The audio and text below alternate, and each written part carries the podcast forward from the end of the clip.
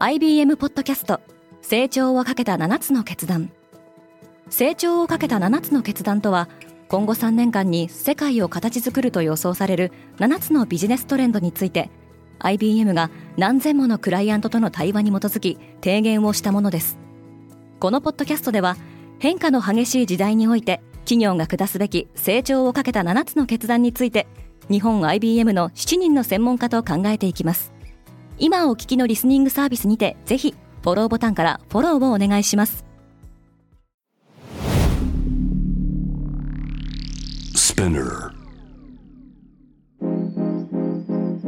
おはようございます。荻野かなです。6月29日木曜日。世界で今起きていること。6月上旬にニューヨークの空をオレンジ色に染めたカナダの山火事は大西洋を越えてヨーロッパにも影響を与えています。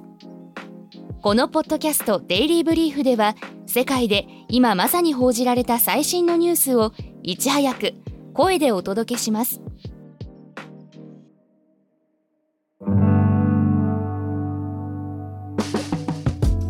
カナダの山火事の煙が世界を覆っている。カナダ各地で続く山火事の影響が広がっています。カナダの森林火災センターによると28日時点で500カ所近くで山火事が発生しこのうち半分以上はコントロール不能の状態になっています。NASA アメリカ航空宇宙局の関連機関が公開した衛星画像ではカナダから流れた煙がスペインなどヨーロッパ西部に到達。カナダと隣接するアメリカでは17の州が大気汚染への警告を発し数千の空の便に影響が出ています。カナダの山火事シーズンは例年7月初旬からスタートするためアメリカでは今後数週間にわたって大気汚染の影響が続きそうです。オープン AI がロンドンにオフィスを開設する。生成型 AI チャット GPT の開発で今最も注目される企業の一つオープン AI がアメリカ国外の最初の拠点に選んだのはロンドンでした。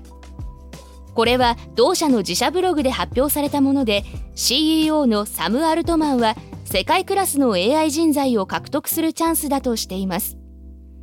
ロンドンは Google が2014年に買収した AI 企業のディープマインドの創業の地であり Google は今年4月同社を含む AI 関連のユニット Google ディープマインドを立ち上げています。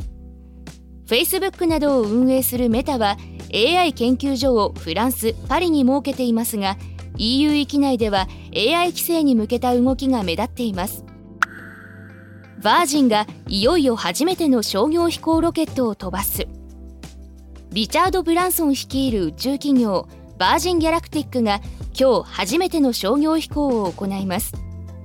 ニューメキシコ州にある宇宙港スペースポートアメリカで現地時間午前11時の打ち上げが予定されておりイタリア空軍の士官など搭乗員4人とパイロット2人の合わせて6人が乗り込みます。飛行時間はおよそ90分で成功すれば8月に次回の飛行を行いその後は定期的に打ち上げを行う計画です。バージンは宇宙飛行の料金について最初の1000人は1人当たり25万ドル。日本円でおよそ3600万円になるとしています。民間の宇宙企業ではジェフ・ベゾスのブルーオリジンもすでに民間人を乗せた商業飛行を成功させています。パリ市民は10代の死に怒っている。パリ郊外で27日朝警察官が車の運転席にいた17歳の少年を射殺する事件が起きました。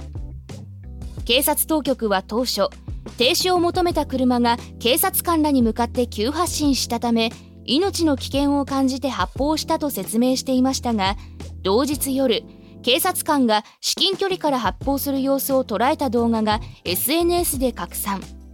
警察官はすでに身柄を拘束されていますが各地で発生した抗議活動は一部で暴動に発展し車やゴミ箱に火がつけられバス停が破壊されるなどし警察当局は催涙弾を使うなどして沈静化を図ろうとしています。マドンナが緊急搬送されていた。マドンナが来月からスタートする予定だったキャリア40周年を記念するワールドツアーセレブレーションの延期が発表されました。マドンナのマネージャーを務めるガイ・オセアリーが発表した声明によるとマドンナは深刻な細菌感染症を発症し集中治療室に数日間入院したそうです。一部メディアはマドンナが24日にニューヨークの病院に緊急搬送された際意識障害があったものの現在は回復していると報じています。今世界で起きているニュースをいち早く受け取りたい方はデイリーブリーフをぜひ Spotify、Apple Podcast、Amazon Music などでフォローしてくださいね。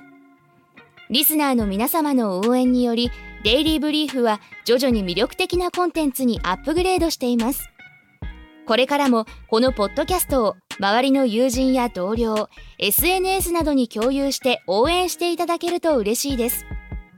感想等はレビューでお待ちしております。Twitter でも最新情報を発信していきますので、ぜひ概要欄をチェックしてフォローしてくださいね。荻野かなでした。今日も良い一日を。